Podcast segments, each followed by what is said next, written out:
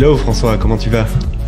Ça va très bien et toi comment tu, comment tu te sens de ce retour de vacances? Je me sens frais euh, de retour des vacances. Euh, les vacances faisaient du bien, rentrer un peu chez soi et, et se laquer un peu dans le canapé, ça fait aussi du bien. Ça te donne aussi un peu du temps pour, euh, pour voir un peu ce qui se passe dans le monde de la crypto, de pouvoir saisir des opportunités et d'avoir un peu plus de temps pour soi, même si, si, si, les vacances, ça faisait, ça faisait tout aussi du bien. Et toi? Ah, Bah écoute, je voulais juste te poser vite fait une question. Euh, parce que en fait, tu dis que tu n'as pas capté les trucs en crypto pendant que tu es en vacances, mais je pense que c'est un gros mensonge. Non, non, c'est vrai. Tu as même capté beaucoup plus de choses que, d'habitude. Et d'ailleurs, c'est un, un, sujet qui m'intéresse super fort.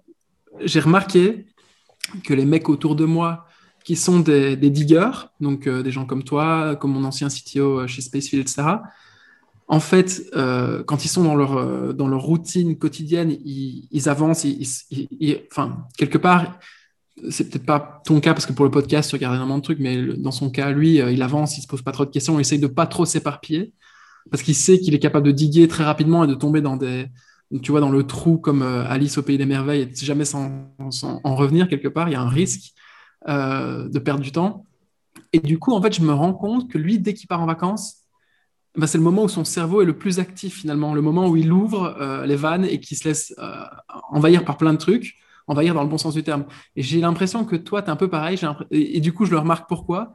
Alors, tu vas me dire d'ailleurs si c'est quelque chose qui est 100%, que j'ai bien analysé ou pas, mais j'ai remarqué que tu faisais des tweets qui buzzaient bien parce qu'ils étaient bien dans la vibe du moment et qu'en plus, ils délivraient de la vraie valeur. Euh, je pense notamment à ton tweet sur, euh, le, où tu as fait un Google Sheet qui liste toutes les, tous les salaires des.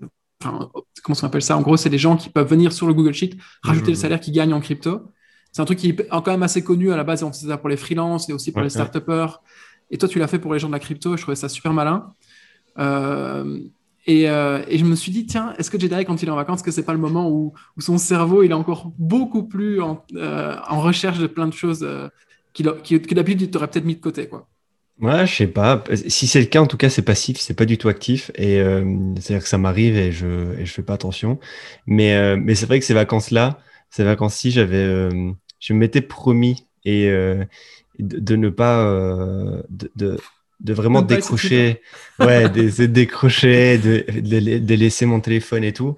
Et en vrai, euh, bah, c'est passé comme ça. Ça s'est passé comme ça les premiers jours. Et après, euh, j'étais à la piscine, j'étais avec mon tel. Et ça me faisait chier parce que en plus, j'étais pas tout seul, tu vois. J'étais avec, j'étais avec ma copine et ça la faisait chier aussi. Et, je le savais très bien. Mais c'est juste que j'avais toujours ce, ce truc de avoir l'impression de louper quelque chose et te dire euh, putain, c'est là, je vais louper une putain d'infos. Et en plus, surtout quand tu es dans la crypto, où genre, tout se passe beaucoup trop vite, euh, tu as vraiment toujours l'impression de louper une info.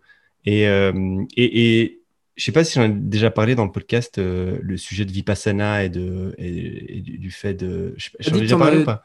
Tu as dit que tu avais fait une retraite, mais tu n'as pas dit euh, ce que tu avais, euh, ce, à, quoi tu étais ressorti de cette retraite. Ouais, j'avais fait une retraite de 10 jours, euh, pas parler, pas regarder les gens dans les yeux, pas être sur son téléphone, son ordinateur, être tout seul avec soi-même et méditer. Alors, c'était accompagné, bien évidemment, pendant 10 jours. Et, à la sortie de là, donc je, je, suis devenu fou dans cette retraite. en tout cas, les premiers jours, les 4-5 premiers jours, j'étais devenu totalement dingue. et, et, à la, et à la fin de, cette retraite de 10 jours, euh, je, savais pourquoi j'étais devenu, devenu dingue. C'est parce que j'avais l'impression que je loupais mille et une informations. et, aussi pour plein d'autres raisons. Hein, c'est pas que pour ça. Mais une, c'était que j'avais l'impression de, louper mille et une occasions, opportunités, informations. Et en sortant de là, en fait, je me suis rendu compte que le monde, il avait, n'avait pas bougé.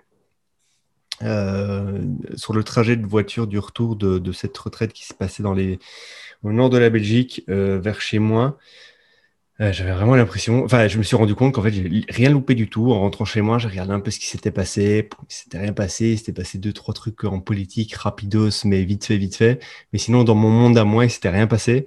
Et je me suis rendu compte qu'en fait, je m'étais inquiété, je m'étais inquiété pendant, pendant les dix jours, que des fois, je me tapais des, des vieux stress tout seul dans ma tête. Et en vrai, euh, il n'y avait, avait, pas lieu d'être. Mais là, pour le coup, pour la crypto, j'ai l'impression que c'est vraiment vrai. C'est-à-dire qu'il peut vraiment se passer des trucs euh, à, à 3000 à l'heure et, euh, et, que tu peux les louper. Et les louper, bah, c'est louper de l'argent, c'est louper, c'est louper les choses. Quoi. Donc, euh, donc voilà, il faut toujours euh, faire gaffe et, et, et, savoir mettre du lest. Mais non, je sais pas, par rapport aux vacances, honnêtement. Tu n'avais pas préécrit tes tweets et qui s'envoyaient Non, non, non. tout freestyle. Et, pour, d'ailleurs, d'ailleurs tu pourras demander, toi, après en off à, à, Céline. au milieu, genre, il est 10h30 du soir, parce qu'en plus, l'étude m'arrivait le soir. D'ailleurs, la plupart des études qui ont bien fonctionné, c'est l'étude du soir.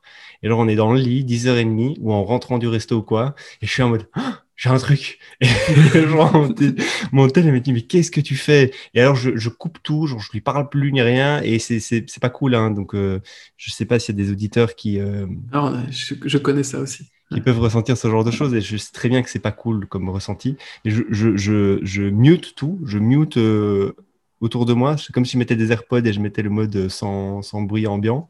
Et, euh, et, je suis dans ma bulle et j'essaie vite de faire mon truc. Et, euh, et c'était souvent ces, ces, ces tweets-là qui marchaient plutôt bien. Euh, mais c'est peut-être les conditions, vu que je suis pas chez moi. Euh, tu sais, c'est comme par exemple, quand tu dors autre part que chez toi, en général, la première nuit, tu rêves.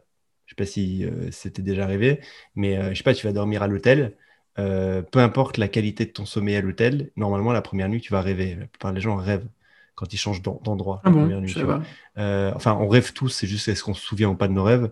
Mais là, pour le coup, on se souvient de nos rêves. Et très souvent, c'est des rêves très bizarres. Et, euh, et on se, réveille le, le, Essaye quand tu vas dormir chez quelqu'un euh, ou, à l'hôtel et que c'est la première nuit, tu vas voir. Et ben, c'est peut-être ça, c'est peut-être le changement d'ambiance qui m'a donné de l'inspiration. C'est possible. possible. En tout, cas, en tout cas, les tweets ont super bien fonctionné. J'en ai vu passer deux, trois. Un où tu euh, expliques ton, le growth funnel que tu imagines pour la crypto, euh, que je, enfin, pour, lequel il n'y a pas moyen de ne pas être d'accord. Euh, un autre, du coup, pour le Google Sheet avec les salaires, qui a bien buzzé. Et je pense, ah oui, aussi le truc avec Axie Infinity, how to, how to rank number one sur Google avec Axie Infinity. Ça, c'est un truc qui a bien fonctionné aussi. Et finalement, en fait, et je trouve ça, je trouve ça génial c'est qu'on s'est déjà dit tous les 2000 fois, les gens dans la crypto qui lancent des projets dans la crypto sont quand même un peu du père d'un point de vue euh, même marketing traditionnel, parce que faire du SEO, mhm. c'est du marketing enfin c'est du marketing digital traditionnel. Euh, bah, même, même des trucs comme ça qui sont un peu euh, low hanging fruit, c'est des trucs en fait sur lesquels les gens ne sont pas éduqués et du coup ça m'étonne pas que ton tweet, ton tweet fonctionne. Alors que finalement tu vas dire à un mec qui vient en e-commerce, bah oui il faut faire des Facebook ads, si le mec a un e-commerce qui fonctionne, il le sait déjà, tu vois. Euh, tu vois ce que je veux dire euh, Tu dois mettre un pixel, enfin bref, tout ça on connaît. Mais je trouvais ça super intéressant. Euh, et ben écoute, moi là je suis en Belgique, je viens de, je viens de rentrer il y a quelques jours. J'ai revu pas mal de gens. Ce qui est marrant, je, je, raconte, je sais pas si ça va intéresser les gens, mais j'ai réussi à, enfin j'ai réussi, j'ai booké un rendez-vous avec un prof de philosophie du droit que j'avais eu à l'époque où je faisais du droit euh, mais en mode, euh, cette fois-ci, c'est one-to-one, tu vois, c'est genre euh, sur un pied d'égalité. Enfin, en tout cas, en théorie, c'est sur un pied d'égalité. On se rencontre, on va boire un café et on va, et on va parler de, je suppose, de philosophie, un peu de politique, parce qu'il est un peu là-dedans aussi. Et, et, je trouve ça super intéressant de voir que maintenant, j'arrive à flip certaines relations parce que j'ai un peu plus d'expérience, un peu plus de confiance en moi. Et que finalement, je suis sûr que, et que j'ai pas peur en fait de, de demander à des gens qui en théorie, seraient plutôt des gens, euh, tu vois, dont le, si tu regardes un peu leur CV, tu te dis, ok, d'accord, les mecs doivent être un peu, euh, potentiellement fermés d'esprit euh, pour mhm. rencontrer un jeune qui a rien à voir avec le droit en plus, enfin, tu vois. Et là, mhm. non, ça a fonctionné, donc je suis très content. Et il y en a d'autres, je vais aussi rencontrer un type qui travaille chez Binance, qui vient de, Liège, qui est marketing lead chez, chez Binance, donc je me dis, okay. intéressant.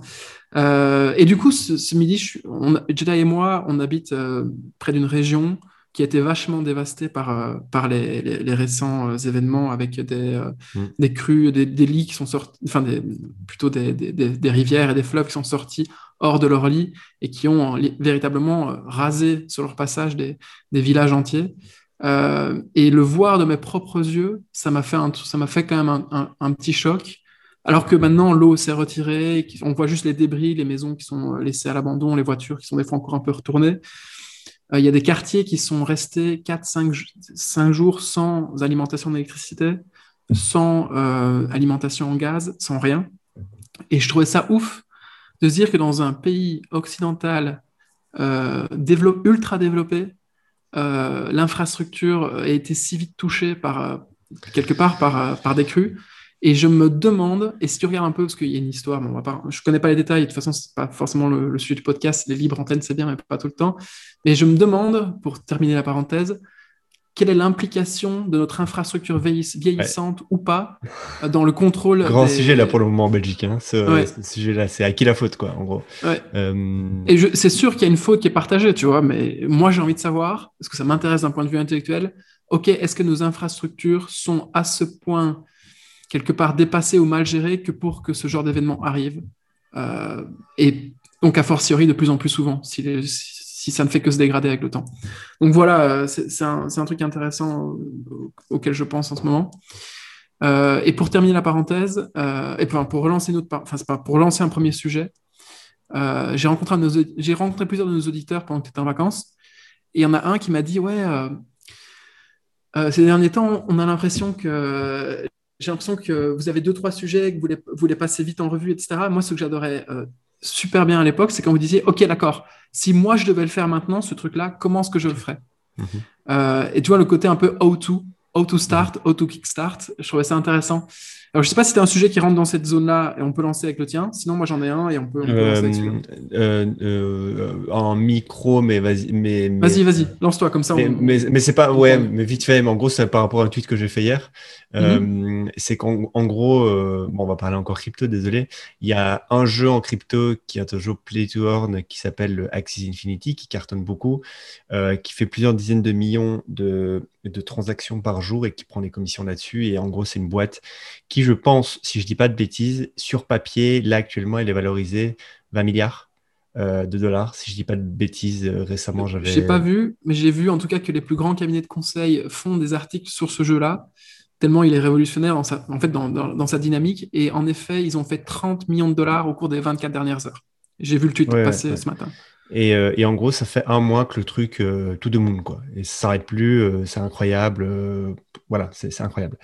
Et, et, alors, ce qui est intéressant, c'est que c'est Infinity, c'est quand même une boîte de dev, pardon, qui s'appelle Sky Maverick, je crois, Sky qui, a, qui, a, développé un jeu pendant trois ans. Et ce jeu n'avait presque pas de traction. ce jeu avait une croissance, mais presque flat. Euh, et, là, en fait, ça fait un mois que le truc, euh, une exponentielle, ça s'arrête plus. Quoi. Euh, et, du coup, bah, ça fait énormément de cash et la valorisation a explosé. Enfin, c'est assez insane.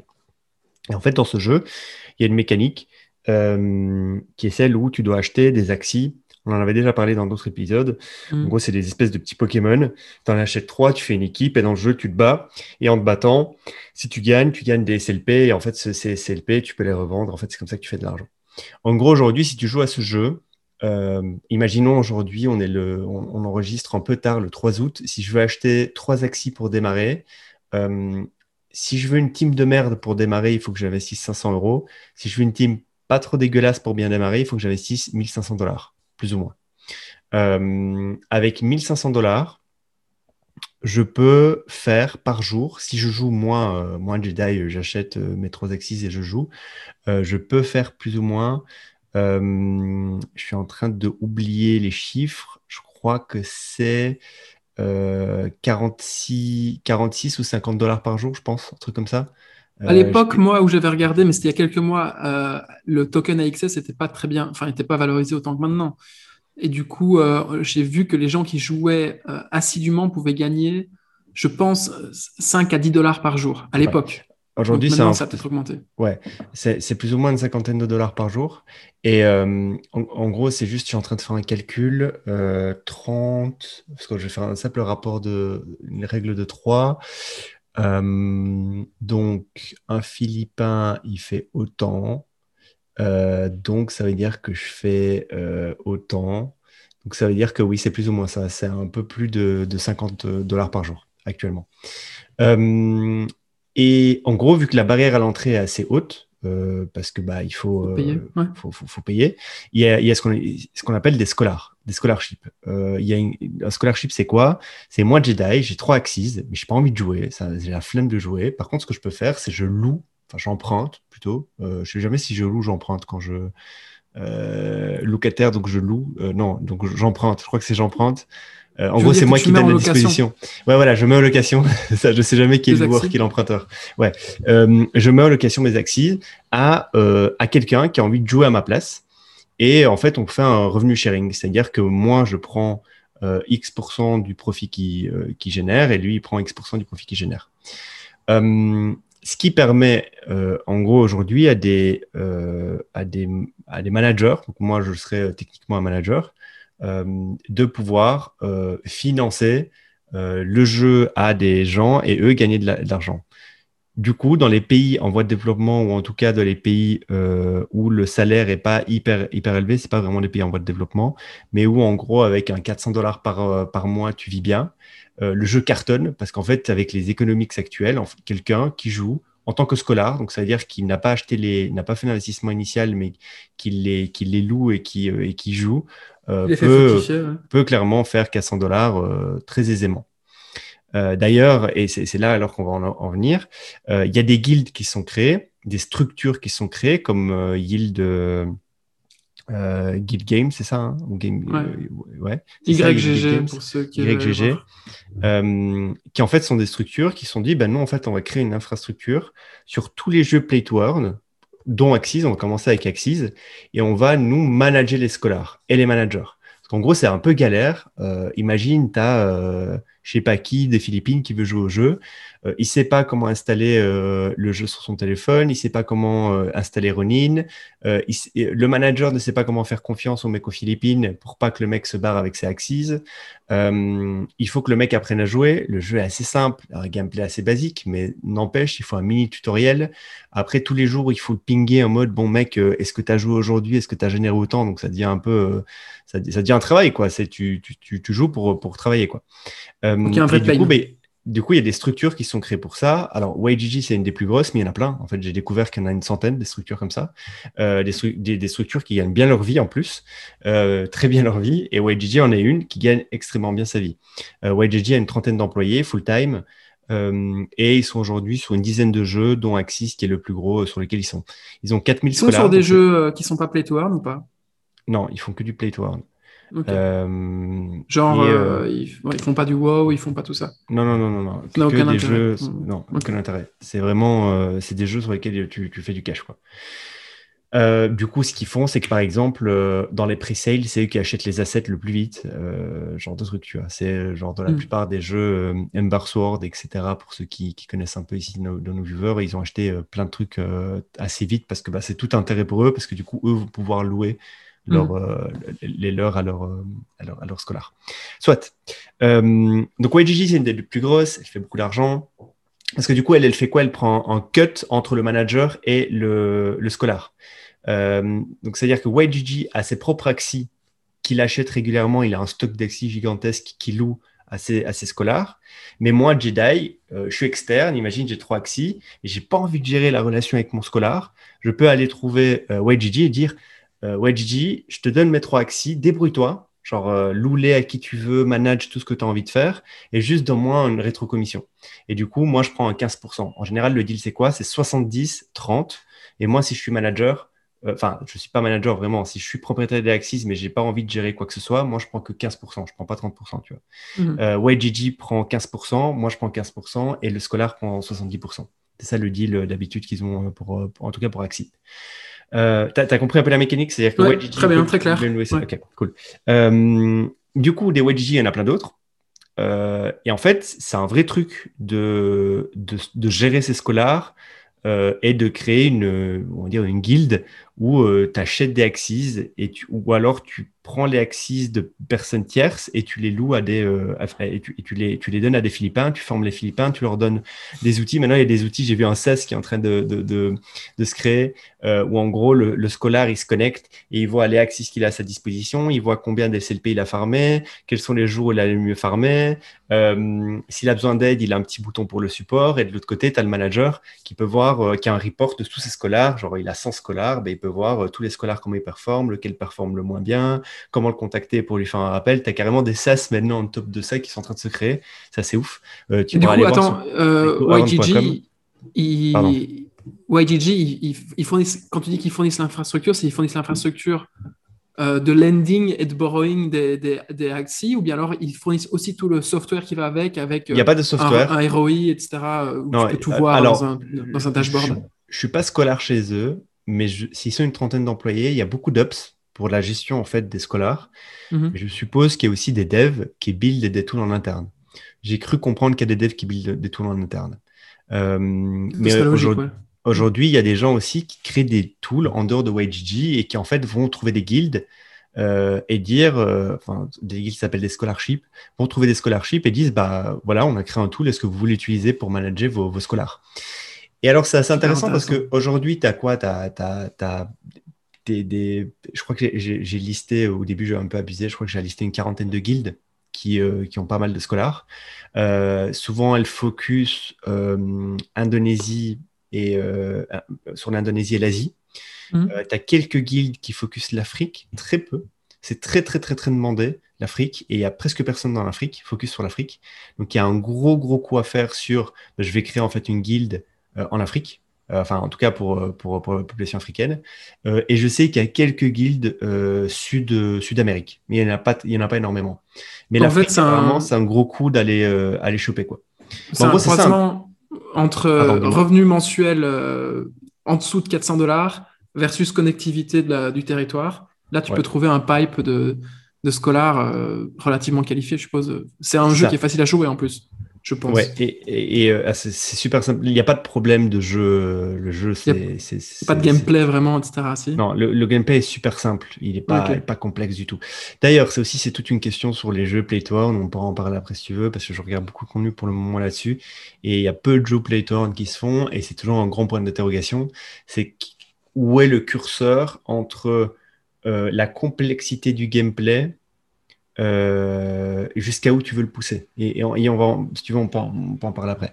Euh, soit, ce que je voulais dire, c'est que tu as aussi des chaînes YouTube parce que beaucoup, du coup, tu as énormément de créateurs de contenu. Et genre, quand je dis énormément, il y en a énormément. Taper Axie Infinity Guide, par exemple, sur YouTube, euh, ça, ça, ça- il n'y a, a que ça. Enfin, genre, il y a Mhm. des milliers, des milliers, des milliers de personnes euh, qui te disent, qui t'expliquent, bah voilà, euh, comment investir dans Axie. Et après, ben voilà comment gérer ta, ta- ton école, quoi. Comment recruter, comment machin, mais c'est hyper dispersé. Et du coup, j'avais fait un petit tweet en disant, euh, vu que ça commence à se professionnaliser, ce métier-là, c'est-à-dire de créer une scholarship, donc une guilde, où tu recrutes des Philippins euh, ou euh, je sais pas qui, et, euh, et tu demandes à des gens de te prêter leur, leur axis, et toi, tu t'occupes de tout l'opérationnel, tu prends une commission, et en fait, tu gagnes bien ta vie. Vu que maintenant, il y a aussi des outils, bah, pourquoi demain, il n'y a pas des cours payants? Euh, avec un mec qui sort en cours, euh, 400 dollars, je vous explique, enfin pas pour le prix, euh, comment générer euh, X milliers d'euros par mois euh, en euh, gérant des scholars. Et donc, euh, module 1, on les explique c'est quoi Axi. Module 2, on t'explique euh, c'est quoi l'investissement initial et c'est quoi le meilleur investissement à faire. Après, pour acheter tes premiers Axi, comment trouver tes, tes Philippins, c'est quoi le profil idéal? Parce que du coup, il y a un vrai screening chez, chez, chez Axi.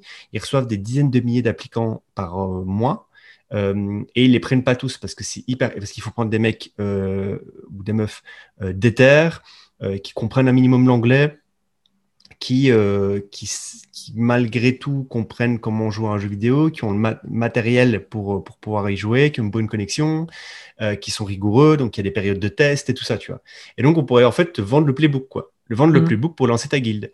Et je pense que demain, on verra, alors là les chiffres sont pas open, tu vois, mais je pense que demain, on verra euh, une guilde qui s'est construit, construite from scratch euh, et que le fondeur de la guilde, il a, créé une chaîne YouTube. euh, ça se fait en, Indonésie d'ailleurs. Il y a des chaînes indonésiennes où il y a des mecs qui lancent des programmes, des guildes et qui du coup créent une chaîne YouTube autour de ça et qui vloguent un peu leur vie de, de, de, owner, de scholarship et tout. C'est assez huge. Euh, et donc on verra des, playbooks avec des, euh, avec des cours euh, se vendre. Et, euh, et, euh, et, et- juste voilà, euh, juste j'ai trop envie qu'il y ait quelqu'un qui crée un cours, quoi, qui crée un cours, euh, soit vidéo, soit euh, écrit avec euh, How to launch your scholarship. Et, en gros, il te dit, bah, tu fais. Parce qu'en gros, les chiffres là actuels, j'ai regardé encore les chiffres hier, avec un investissement de 1500 euros, tu peux générer, tu peux rembourser ton investissement en trois mois, donc 500 euros par mois. Tu peux le rembourser en trois mois et, et tu peux le rembourser plus vite que dans trois mois si tu investis un peu plus avec le breeding. Parce qu'en gros, je il y a une autre mécanique encore un peu plus complexe dans le jeu, qui est celle où en gros tu peux faire, euh, tu peux faire coupler des axes entre eux et faire des bébés axes. Et du coup, avec ces bébés axes, soit tu les revends, soit tu reprends encore des scholars. Et en gros, tu peux te créer un, une armée juste avec trois scholars, tu peux te créer ta propre armée. Euh, Jusqu'avec trois axis, tu peux créer ton armée d'axis et donc ton armée de scholars. Euh, je regardais une vidéo hyper théorique sur du, euh, sur du, euh, sur, sur, comment quoi bride en, en, en euh, euh, quoi bride, comment les bride et, et quoi priori, quel prio prendre si tu veux bride pour que des scholars puissent très facilement rentrer dans le jeu, tu vois. Donc tu as des mecs déjà qui sont en train de créer des guides comme ça sur YouTube. Génial, c'est vraiment un autre monde. C'est un autre monde, c'est vraiment un autre monde. Et donc là, on est que sur Axie. Donc imagine euh, tous ouais. les autres jeux qui sont en train d'arriver. Parce que pour le coup, si on parle de jeux, bah, effectivement, il y a un paquet de jeux qui sont en train d'arriver. Il y a Ember Sword, il y a Illivium, euh, il, y en a, il y en a plein d'autres. C'est Illuvium ou Illivium, je ne sais plus trop. Euh, mais en gros, toujours la question que ces jeux-là ont, c'est quel est le curseur de complexité qu'on met dans le jeu pour que n'importe qui puisse jouer au jeu, s'amuser, gagner de l'argent, et qu'en même temps, ce ne soit pas un peu bébête de jouer au jeu. Parce que pour être honnête, euh, Axis Infinity, c'est un peu bébête comme jeu. C'est-à-dire que genre tu kiffes pas, kiffes pas ta life à jouer à Axis Infinity quoi. T'as fait trois games, au bout des trois games, bon t'en as marre quoi, tu vois. Euh, Ce qui est génial, euh... c'est qu'il y a un énorme, euh, il y a un énorme marché qui est en train de se créer. Axis Infinity, c'est la V1 d'un d'un grand mouvement qui, qui, va révolutionner le monde. Moi, j'ai deux remarques par rapport à ça, justement par rapport au fait que le, il faut des scholars et que le jeu est un peu bébête. C'est que j'ai vu qu'il y avait plein de gens Enfin, j'ai vu un tweet passer euh, il y a quelques semaines d'un type qui disait Putain, mais c'est dégueulasse, euh, je viens d'être banni d'Axi parce que j'utilisais un bot en fait pour faire mes games à ma place. Et il disait Ouais, si tu fais un jeu sur la blockchain décentralisée euh, et que tu n'acceptes pas que les bots viennent jouer, euh, à quel point ton jeu est décentralisé. À quel... Enfin, tu vois, il, il mettait en. Mais le jeu Axie n'est pas décentralisé. Euh, c'est euh, une blockchain à eux et le jeu n'est pas du tout centralisé. Et heureusement, je pense que l'anti-cheat et l'anti-botting, il faut. Et euh, ça, il n'y a, pas de... enfin, y a pas de sujet. C'est le, le, le, le... Enfin, la tricherie et doit être punie dans tous les jeux. Il n'y a pas de. Là-dessus, j'ai pas de. Après, si tu automatises, je sais pas si c'est de la triche, mais c'est vrai que ça, ça, dénature un peu le truc. Euh, et deuxième tweet, euh, merde, je retombe plus dessus maintenant. Ah oui, que j'ai vu par rapport à ça, par rapport au fait qu'il y a plein de jeux qui sont en train de se lancer. Euh, c'est une fille qui s'appelle, une fille ou un mec, je sais pas, un anon sur Twitter qui s'appelle She Generates, donc elle génère, et qui a fait un tweet qui dit Comment devenir riche cette semaine? Étape numéro 1, tu vas sur un, sur un, sur un site web qui s'appelle itch.io, tu trouves un jeu open source qui est basé sur, un, sur, ah, oui. sur le web. tu, lan tu lances un token ERC20 euh, de gouvernance et tu crées une mini-banque euh, avec ce token dedans. Tu crées un design euh, pour, le, pour le jeu, etc., qui a de la gueule. Et puis ensuite, tu, raises, tu, tu, raises, tu lèves 10 millions de dollars en 30 secondes. Et puis ensuite, tu engages un, un game designer. Et en vrai, je trouvais ça trop marrant de se dire, OK, pourquoi pas euh, aller voir tous les jeux qui ont fonctionné à l'époque sur Facebook, les Facebook Games, tu vois, genre Farmville, toi j'ai vu que tu as fait un, un, tweet sur Farmville, mais j'en ai vu d'autres passer. Mm -hmm. tu, vas, tu, vas, trouver tous ces jeux-là qui fonctionnaient, parce que les gens jouaient comme des malades, Mafia Boss, je sais pas quoi là, et tu, tu, les, tu les trouves soit leur version un peu crappy en open source, soit tu les refais exactement de la même façon. Juste, tu mets une notion de, de token derrière et de, et d'incentive en, en économique, je suis sûr que ça pourrait fonctionner aussi de malade mental, tu vois, ce genre de truc. Et, et c'est un, une belle expérience à faire, je trouve. C'est drôle parce que ce tweet était une, une joke interne euh, la, dans la fellowship. Euh, parce que c'est vrai sans être vrai ce tweet, c'est-à-dire que c'est très vrai, mais en même temps, ce qui est pas vrai, c'est que euh, c'est pas simple. C'est pas si simple que ça. Mais par ouais. contre, euh, l'idée est là, quoi. Je veux dire, euh, l'idée est là. C'est un peu plus complexe que ça, mais l'idée est là et ce tweet a, a, a, beaucoup circulé, effectivement. Euh, mais non, non c'est super intéressant. Et moi, je suis un peu, je suis abonné à la plupart des jeux. J'ai acheté des assets dans des jeux en pre-sale. J'ai réussi à avoir quelques assiettes, mais c'est, ça part super vite. Euh, et, et j'espère. Quel jeu? Alors, j'ai eu une guilde dans Guild of Guardians. Mm -hmm. donc, uh, Guild of Guardians, ça va être un jeu qui a l'air euh, plutôt très prometteur où tu pouvais pré préacheter des héros et des guildes. Euh, j'ai pas eu de héros, malheureusement. Par contre, j'ai réussi à avoir une guilde. Et la guilde, ce qui est intéressant, c'est que la mienne, elle est capée à 20 membres et que je prends une commission sur euh, l'argent généré par les 20 membres dans la guilde. En gros, les guildes, c'est ça, en gros, c'est quand tu es propriétaire de la guilde, tu peux mettre une, un cap de membres dedans et toi, en tant que propriétaire de la guilde, tu prends une commission sur l'argent que les gens dans la guilde ont généré, tu vois. Donc, il y a un nombre défini de guildes et les gens ne peuvent pas s'associer entre eux de façon euh, organique pour créer une guilde à eux.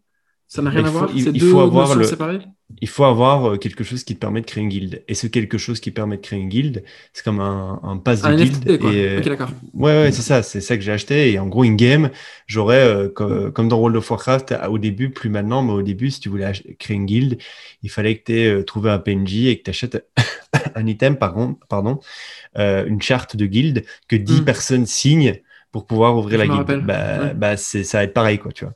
Même système. Euh, donc j'ai acheté ça, j'ai acheté Parallèle qui est un jeu de cartes. Euh, et, euh, et, voilà, au niveau des jeux, et j'essaye de, de, scruter tous les autres jeux évidemment et de, et de pouvoir, pouvoir avoir, pouvoir acheter quelque chose en avant-première. quoi. et Illuvium, c'est un des jeux que j'attends vraiment beaucoup. J'ai écouté aujourd'hui l'interview du fondateur qui est sorti aujourd'hui sur, sur la plus grosse chaîne YouTube de Gaming Crypto. Euh, qui est une chaîne YouTube faite par un espagnol, ou en tout cas un mec hispanique, qui est ultra cool. Je regarde euh, beaucoup de ses lives et beaucoup de ses vidéos. Et là, il avait fait une interview du fondateur de Elivium. Et ça va être plutôt lourd. Euh, ça va être vachement lourd, quoi. genre, je me réjouis de, que ça sorte. Donc voilà, tout ça pour dire qu'il y a un business à faire. Si vous jouez pas, enfin si, pour le coup, il faut un minimum jouer au jeu et comprendre les mécaniques, mais vendre des guides de comment faire, c'est un vrai truc, quoi donc du coup, l'idée là, c'est de lancer un how-to euh, que tu verticalises sur chaque jeu euh, et que les euh, guild masters ou les scholarship masters peuvent, peuvent enfin les managers peuvent, peuvent acheter pour mieux gérer leur business. En gros, c'est comme si demain tu voulais, si, demain tu veux lancer ton business de marketing de réseau. Mhm. Tu vas sur Internet, tu cherches un cours, tu achètes un cours. Il y a plein de cours de comment lancer son, marketing, son business de marketing de réseau, quel produit choisir, euh, quel fournisseur prendre, euh, comment structurer ton, ta pyramide, euh, comment recruter tes premières personnes, etc. Bah, en fait, c'est la même chose. C'est juste que ce sont des jeux. Quoi. Nice. Super malin. Dis-moi, est-ce que tu as quelque chose à me faire découvrir? Ouais. Alors, complètement hors sujet, enfin hors sujet, hors sujet crypto. Euh, euh, en, privé, déjà et moi, on essaye de se, on essaye de se limiter sur la crypto parce que c'est quelque chose qu'on fait euh, littéralement tous les jours, tous les deux à notre sauce, bien sûr, mais dans laquelle on, on, est, on est vache, on est dans le bain, quoi. Et du coup, on a un, un billet. On a un billet, c'est-à-dire qu'on pense que c'est le truc le plus important qui est en train de se passer. Il y a d'autres choses très importantes qui se passent. et du coup, on, on essaie un petit peu de, faire varier le podcast pour ne pas parler tout le temps de crypto. Et là, le sujet que je te propose, c'est euh, une expérience perso slash un marché que je pense euh, qui vaut la peine d'être attaqué. Alors, il y a quelques mois, quand j'ai quitté ma boîte, euh, je t'avais dit, j'ai lancé un petit e-commerce qui a, qui a vivoté. et puis, j'ai toujours, c'est un peu bizarre d'être ça, j'ai toujours adoré les animaux. Je sais bien qu'un jour, quand je serai riche probablement, ou quand je serai pauvre, en tout cas, je, ferai en cet investissement, c'est que j'aurai un jour une ferme quelque part dans le monde ou, euh, une réserve naturelle avec des animaux en voie de disparition, euh, même des animaux de ferme quelque part.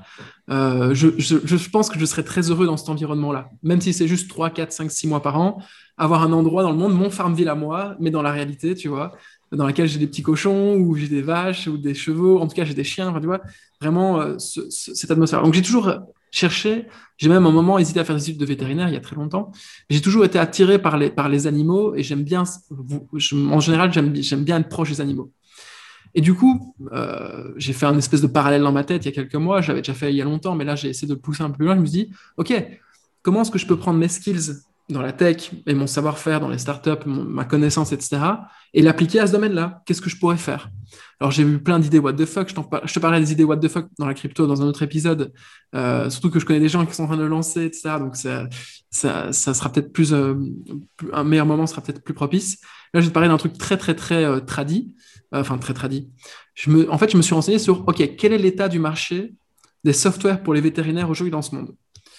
Euh, et du coup, je suis tombé sur plusieurs sites, notamment un qui s'appelle rhapsody.vet, qui est en fait fondé par des mecs, des anciens de chez Amazon, qui se sont dit, OK, le marché des vétérinaires, euh, il est euh, désastreux. Les gens ne sont pas du tout digitalisés.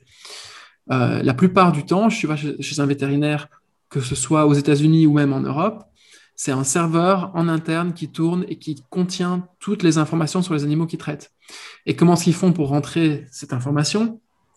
Ils prennent un petit bout de papier, ils notent de quoi, ce qui arrive devant eux. Hein. Monsieur, le chien, le chihuahua a une patte cassée, le Doberman euh, a mordu quelqu'un et du coup s'est fait mort par un renard, on ne sait pas si. Bref, tu vois, tous les cas de figure, ça se passe sur un, bout de papier et puis ensuite, donc double entrée, ils le retapent sur leur ordinateur dans un software qui est la plupart du temps euh, décrépit complètement. Littéralement, c'est toujours un marché qui est ultra euh, ultra vieillot en fait dans, dans, le software. C'est pas des, c'est pas, même pas des, des, des, codes de programmation qui sont récents, euh, des langages de programmation qui sont récents. Bref, du coup, euh, du coup, je me dis ok, il y a un truc là. Rhapsody, ils sont en train d'uniformiser cette expérience-là et ils le font de façon très maligne. Et je te raconte vite fait, j'ai compris en fait en écoutant deux trois podcasts sur eux, etc. C'est qu'en fait ils, ont, ils se sont maqués avec euh, un POS, donc Point of Sales, qui donc les gens payent en carte la plupart du temps plus en cash. En tout cas, aux États-Unis, c'est tout fait par carte. Et du coup, en fait, au moment du POS, toute l'information est rentrée à ce moment-là. Donc, en gros, pour pouvoir euh, charger ton client, tu es obligé de dire, OK, je charge euh, machin, tel client qui a un chien qui s'appelle machin, qui a une fracture de la hanche, et ça coûte autant. Et du coup, en fait, toute cette information-là est, directement ultra bien uniformisée, classée, etc. Et ça va dans le software à eux. Ils sont très dark, enfin très dark. Euh, euh, on ne sait pas exactement combien ils chargent pour le software, mais ça doit être, à mon avis, euh, plusieurs milliers d'euros par an pour le software, ça c'est sûr et certain. Du coup, eux, ils ont fait en, place cette infrastructure. Il y a plein d'autres choses. Il y a notamment une boîte en France qui se lance là, qui fait de l'assurance pour les animaux. Je sais bien qu'ils ont changé de nom entre temps, mais à l'époque, ça s'appelait Oli. J'avais fait j'avais un petit peu discuté avec eux à un moment. Et, et, en fait, les points de data sont ultra, ultra clairs. Il y a 50% euh, des ménages en France qui ont un, qui ont un pet, euh, donc qui ont un animal de compagnie. Euh, en général, qui ont au moins un animal de compagnie. En général, il y a 63 millions d'animaux de, compagnie en France en et dans les, dans les, je sais pas comment on appelle ça, moi, les, les, anciennes colonies françaises qui sont toujours maquées avec la France. C'est un marché à 5 milliards de dollars, rien qu'en France. Mhm. Euh, et en fait, toutes les autres, euh, toutes les autres pays comme l'Angleterre, euh, je sais pas moi, la, Suède et ça, ils ont déjà une assurance pour les animaux. Bref, du coup, ils se sont dit, on va faire une assurance. Rhapsody, ils se sont dit, on va faire un software. Il y a plein d'autres boîtes qui se sont lancées dans la téléconsultation pour les animaux de compagnie, etc. Bref, il y a vraiment un truc. Du coup, je me suis dit, OK, François, une fois de plus, tu es tout seul. Qu'est-ce que tu pourrais faire pour tester ce marché-là?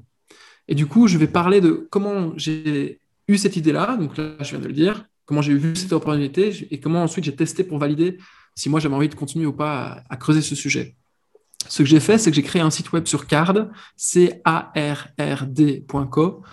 Euh, le truc le plus simple, ça coûte absolument rien, c'est 19 dollars par an pour avoir la, version euh, basique. Tu peux même euh, avoir la version gratuite si tu acceptes de garder un nom de domaine un peu avec carte dedans. Bref, donc ça coûte absolument rien. J'ai créé un site que j'avais appelé, je pense à l'époque, Super Medvet, où j'ai mis ma tête, mais vraiment une, vieille landing page à l'américaine, où j'ai mis ma tête, j'ai dit l'expert tech euh, à votre disposition gratuitement pour vous aider à digitaliser votre, votre clinique vétérinaire. vraiment, c'était un petit peu, c'était ultra catchy. Euh, j'avais mon chien dans les bras, etc. Tu vois, genre, j'essaie vraiment de jouer sur tous les tableaux et je me suis dit, OK, comment est-ce que je vais faire pour, euh, bah, pour avoir des rendez-vous? Mon objectif, c'était d'avoir des rendez-vous avec des vétérinaires, non seulement pour parler de, OK, quel est votre problème tech, mais aussi pour comprendre leurs problèmes, en fait, tu vois. Hmm. Et du coup, j'ai fait ça et j'ai fait des pubs Facebook après, mais vraiment, j'ai fait les plus sales Facebook, les pubs Facebook les plus sales que j'ai jamais pu faire de ma vie. J'ai pris des mèmes, euh, j'ai pris une petite vidéo avec un chien, je me suis juste mis mon site web avec ma tête dessus, etc. J'ai mis euh, des taglines un peu pourries. Euh, et en fait, les gens cliquaient, tu vois, il y avait des likes, il y avait des gens qui réagissaient. J'avais mis comme euh, targeting des gens qui sortaient d'école de vétérinaire, Maison Alfort en, France principalement. Et, donc, l'un dans l'autre, il y a des gens qui commentent, etc. Et puis moi, je les contacte avec ma page Facebook et je dis bonjour, est-ce que ça vous dirait de prendre un rendez-vous avec nous? On aimerait bien discuter, voir un petit peu quels sont les problèmes, etc. Finalement, j'avais quatre rendez-vous prévus, je me suis pointé à un. Les autres, on les a annulés finalement. Euh, mais sur ce un rendez-vous qui a duré 1h30 par Zoom, j'ai appris énormément de choses. Euh, et, du coup, euh, et du coup, je voulais parler de ce process-là, en fait, de créer la landing page, faire les pubs, avoir le premier rendez-vous, et puis ensuite être dans le rendez-vous avec quelqu'un dont finalement j'avais une idée de la, j'avais une idée de sa réalité qui était très très très approximative, tu vois. Et je suis tombé en fait sur un, sur ce qui, je pense, est la mouvance du futur, c'est le vétérinaire entrepreneur, c'est-à-dire le, enfin, une partie des vétérinaires, euh, si on regarde un peu les stats, il y a 50% des vétérinaires qui sont salariés. Le reste, euh, eh ben c'est des mecs qui sont indépendants, donc entrepreneurs dans leur tête. Tu vois donc j'avais fait un branding en, mode pour que vous soyez le, meilleur euh, vétérinaire entrepreneur possible. Tu vois et je suis tombé sur quelqu'un qui était vraiment euh, vétérinaire entrepreneur parce qu'en gros, il avait, une, il avait une clinique, il était en train d'en faire construire une deuxième. Enfin, elle, parce que c'est une dame, est en train d'en faire construire une deuxième. Elle avait des employés, elle avait des problèmes de comment est-ce qu'on fait pour euh, euh, correctement avec tous les vétérinaires qui viennent sur, sur, mon, sur dans ma clinique. Euh, comment est-ce qu'on sait, grosso modo, si la machine à IRM que j'ai achetée il y a 10 ans pour 100 000 dollars est rentabilisée ou pas? Comment, en fait, ils ont il navigue vraiment à vue d'œil sur plein de sujets. Et donc, euh, je m'étais dit, OK, d'accord, là, il y a un truc à faire. Et puis ensuite, est venue la crypto, est venue plein d'autres choses. Donc, je me suis un peu distancé. je me suis fait avoir par la fièvre. j'ai eu la fièvre de l'or, une fois de plus. Donc, j'ai pas creusé le sujet. Mais hier, et c'est pour ça que je voulais en parler, j'ai vu qu'une boîte aux États-Unis avait levé 75 millions de dollars. Ça s'appelle euh, modernanimal.com. Euh, il y en a une autre qui s'appelle aussi smalldorvet.com. Donc, c'est des trucs qui fonctionnent super bien. Et en fait, qu'est-ce qu'ils font, ces gens-là?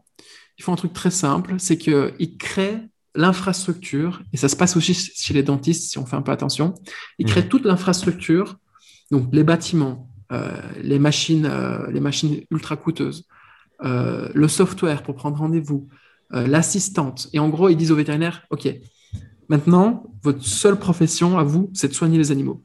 Et nous, on met en place toute l'expérience utilisateur qui serait l'équivalent d'un 5 étoiles euh, quand tu vas dans un hôtel, euh, pour qu'il n'y ait que les gens qui ont vraiment des problèmes avec leurs animaux qui arrivent. Quand ils viennent, ils arrivent dans des cliniques qui sont belles, il n'y a pas du pipi de chat à terre, ça pue pas la merde, euh, on n'essaie pas de vous refourguer les croquettes du coin pour trois fois le prix. tu vois, donc en gros, ils éliminent tout mmh, ça, mmh, ils mmh. disent, votre centre de rentabilité à vous, ça va être les prestations médicales que vous allez fournir.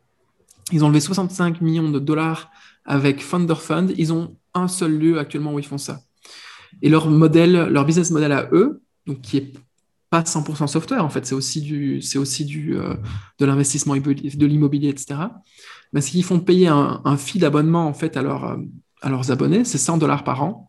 Et ils se rendent compte en fait qu'au final, euh, il y a. Attends, je n'ai pas compris le, modèle économique. Euh. Donc, les, les, les économies sont relativement simples ils disent pour avoir accès à, notre clinique, vous devez payer quoi qu'il arrive 100 dollars par an.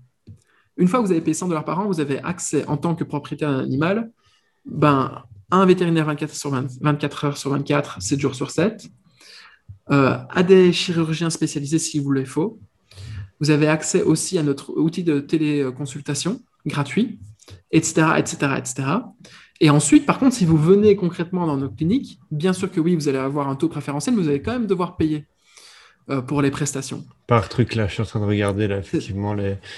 mais je pense que, alors dis-moi si c'est si le cas, mais je pense surtout que là, il y a...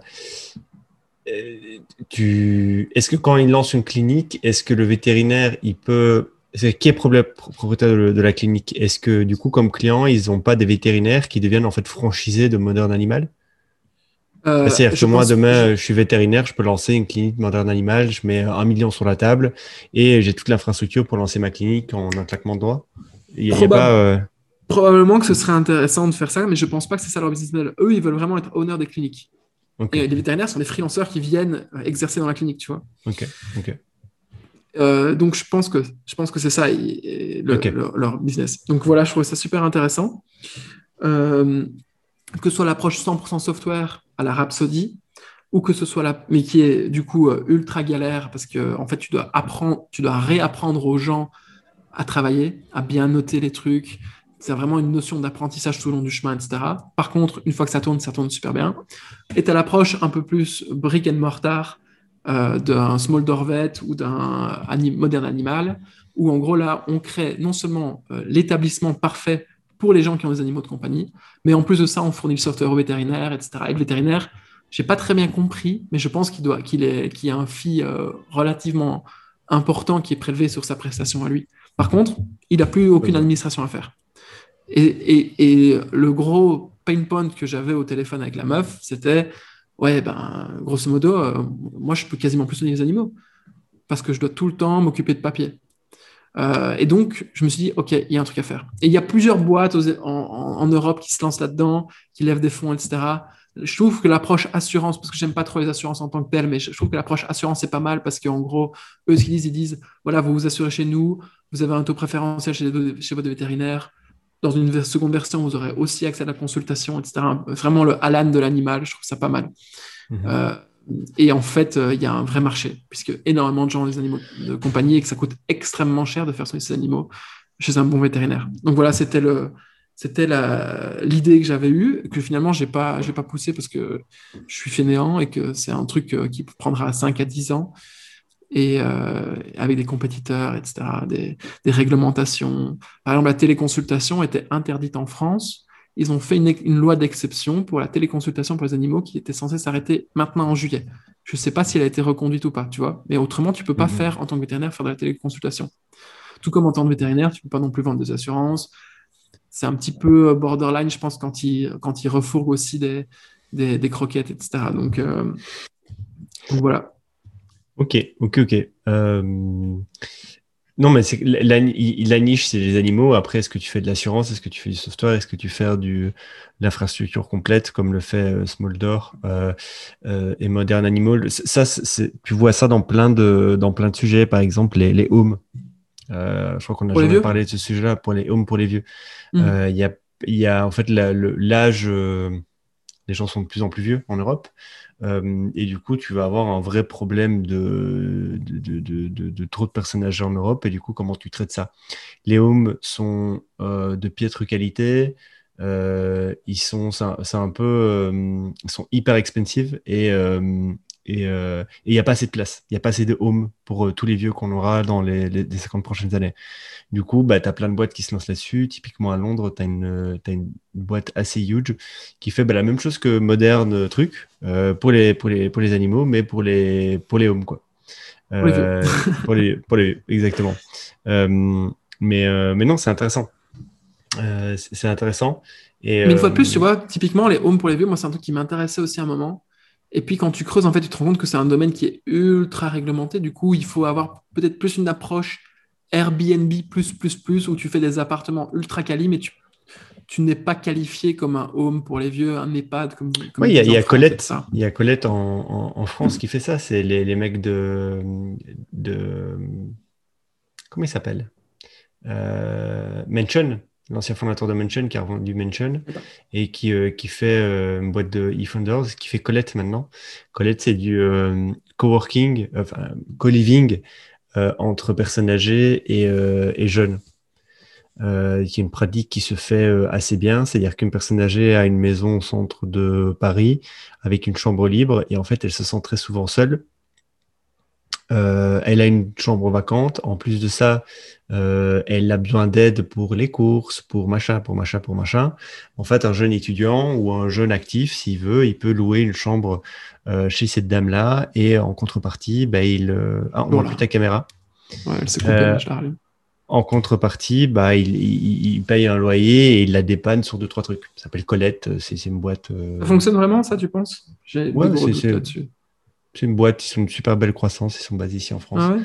Euh, qui regardait. Mais bah, après, le founder est un monstre. Euh, et c'est la team est assez euh, c'est des brutasses et les collettes il y en a plein il y en a plein en Europe des collettes et euh, aux US c'est aussi très très très très très répandu ok ok ok est-ce que est-ce que tu as autre chose ou un truc toi?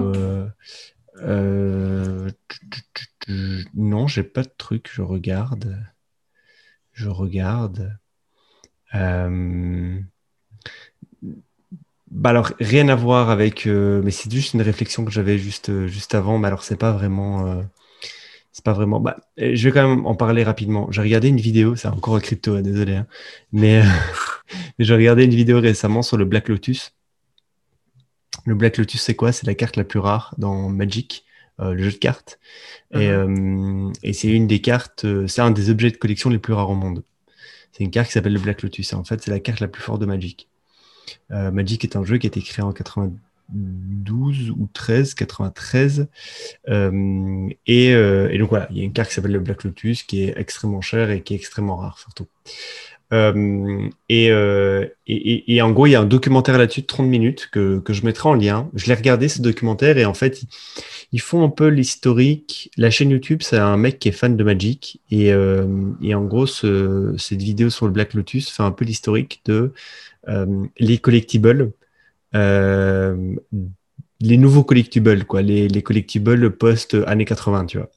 Et mhm. dans les collectibles post-années 80, ils prennent l'exemple, par exemple, de la, de la, de la, de la, de la Jordan, de, de, de, la Jordan que Michael Jordan a donné après sa victoire finale de la NBA en 97. Euh, il y a un joueur euh, juste avant les derniers points qui a été le trouvé sur le côté du, terrain. Il lui a demandé euh, Jordan, qu'est-ce que tu fais Enfin, hey Michael Jordan, qu'est-ce que tu fais avec ta, de ta chaussure après, après le match? Et donc le mec lui a répondu et en fait Michael Jordan gagne. Gagne, gagne la coupe, gagne la finale et sur les gradins, lui file ses pompes signées. Euh, et, cette pompe-là a été revendue euh, en 2003, je pense. Euh, non, c'est en 2013, elle a, elle a, été vendue 100 000 dollars. Et en fait, là, on a commencé à avoir bah, les premiers collectibles, pas les collectibles, mais les premiers objets de prestige, on va dire, je sais pas comment tu veux définir ça, qui ont aussi une rareté et une valeur sentimentale qui sont vendus à des prix extraordinaires. Tu as eu pareil avec les, les, balles de baseball, des, des, des finales euh, en baseball, tu as des balles qui sont du plus de 2 millions de dollars, des, des, des, balles de baseball. Euh, enfin, il y, a plein de trucs comme ça. Et du coup, il retrace un peu l'historique de tout ça pour à un moment donné parler de Magic, parler de comment Magic est né, parler de, de c'est quoi le Black Lotus, euh, pourquoi le Black Lotus a, fait autant de bruit. Euh, en économie, on utilise le concept du Black Lotus. Il y, a, y, a, plein, c'est assez connu. Et à un moment donné, dans, dans le documentaire, il parle de quelque chose que je ne connaissais pas du tout, qui était les cabinets de curiosité. Euh, alors, je ne savais pas ce qu'était, je sais pas, toi, tu sais ce que c'est un cabinet de curiosité? Moi, je ne savais pas du tout. Euh, euh, en tout cas, c'était, c'est, à l'époque quand les gens revenaient des. Je, pense, si je ne me trompe pas historiquement, c'est quand les gens revenaient de, leur voyage dans les contrées lointaines et qui ramenaient des objets, ils en faisaient un, petit cabinet que les gens venaient visiter. C'est ça, exactement. Et en gros, ils mettaient euh, plein de choses qu'ils avaient trouvées dans d'autres pays. Euh, et, en gros, c'était des petites pièces où tu rentrais, il y avait que des babioles partout, qui avaient de la valeur ou qui n'avaient pas de valeur. C'était pas vraiment le, point. La valeur n'était pas le, point central.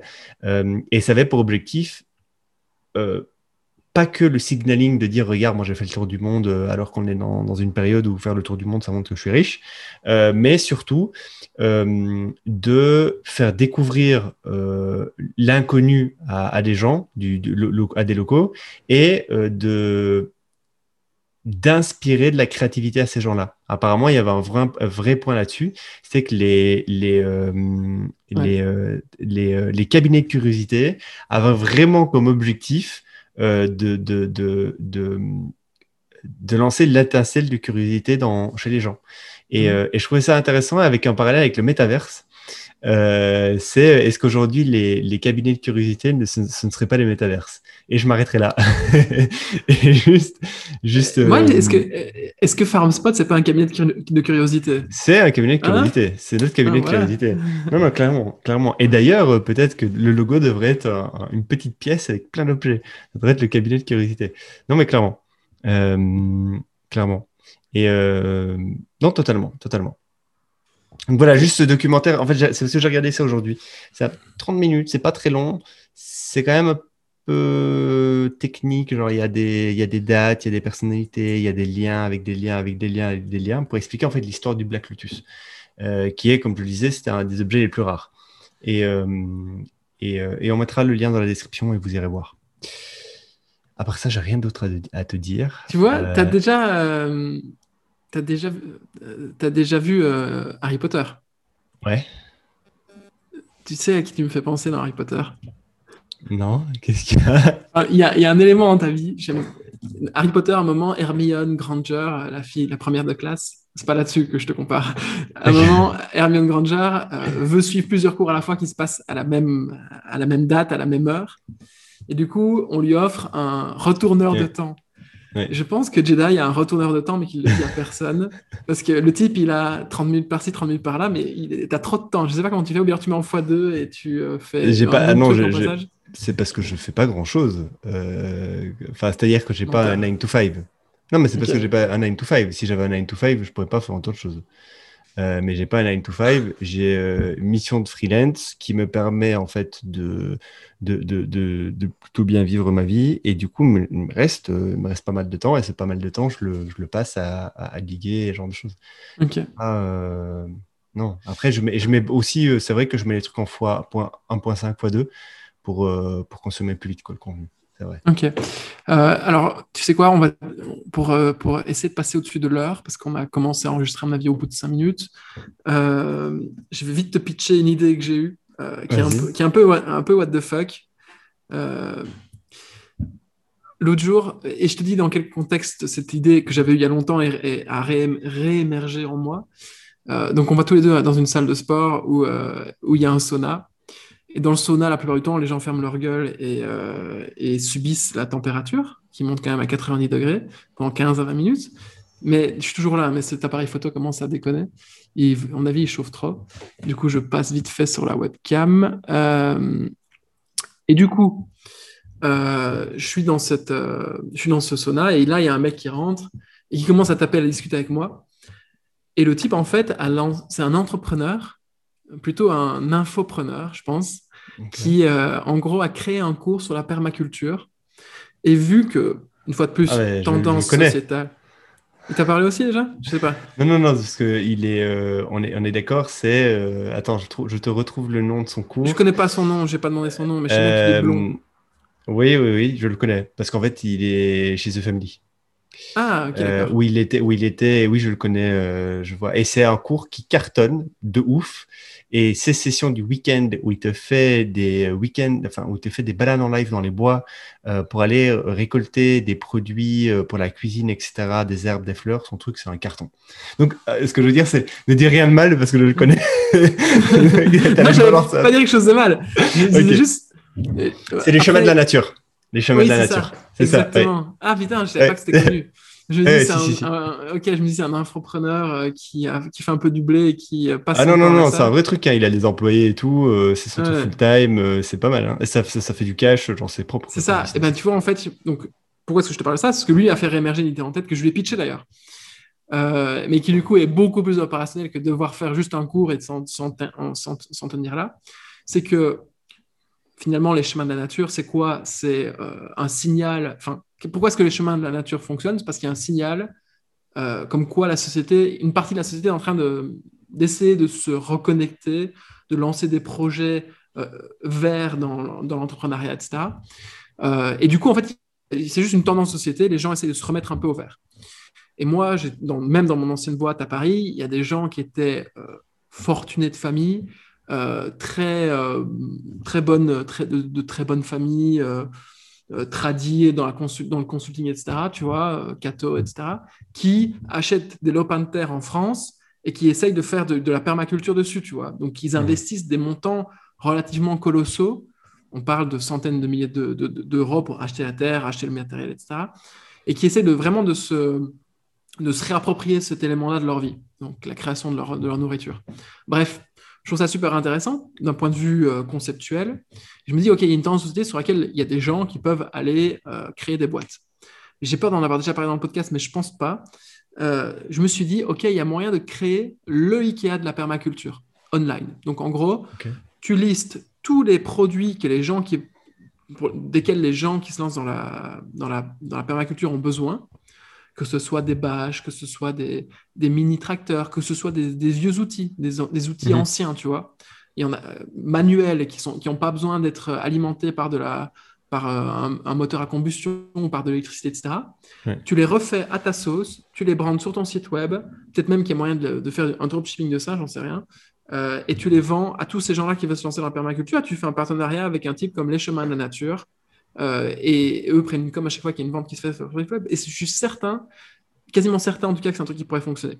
C'est opérationnel. euh, c'est un- un- sur une tendance où les gens aiment peut-être pas trop dépenser énormément d'argent, donc à, à voir, tu vois. Bah, ça dépend pour le coup, parce que si tu prends l'exemple des gens qui achètent des terre à, à plusieurs centaines de milliers d'euros, euh, peut-être qu'ils sont prêts à mettre le budget pour avoir un bon équipement. Quoi. C'est ça. Et donc, tu crées l'équipement pour ces gens-là qui, lancent, qui se lancent dans la permaculture. Et c'est une tendance qui est croissante dans la société, donc il y aura de plus en plus de gens qui voudront faire ça probablement. et je trouvais ça intéressant. Donc voilà, c'est la petite, la petite histoire. Mhm. mais trop marrant, les chemins de la nature. Je savais pas que c'était connu.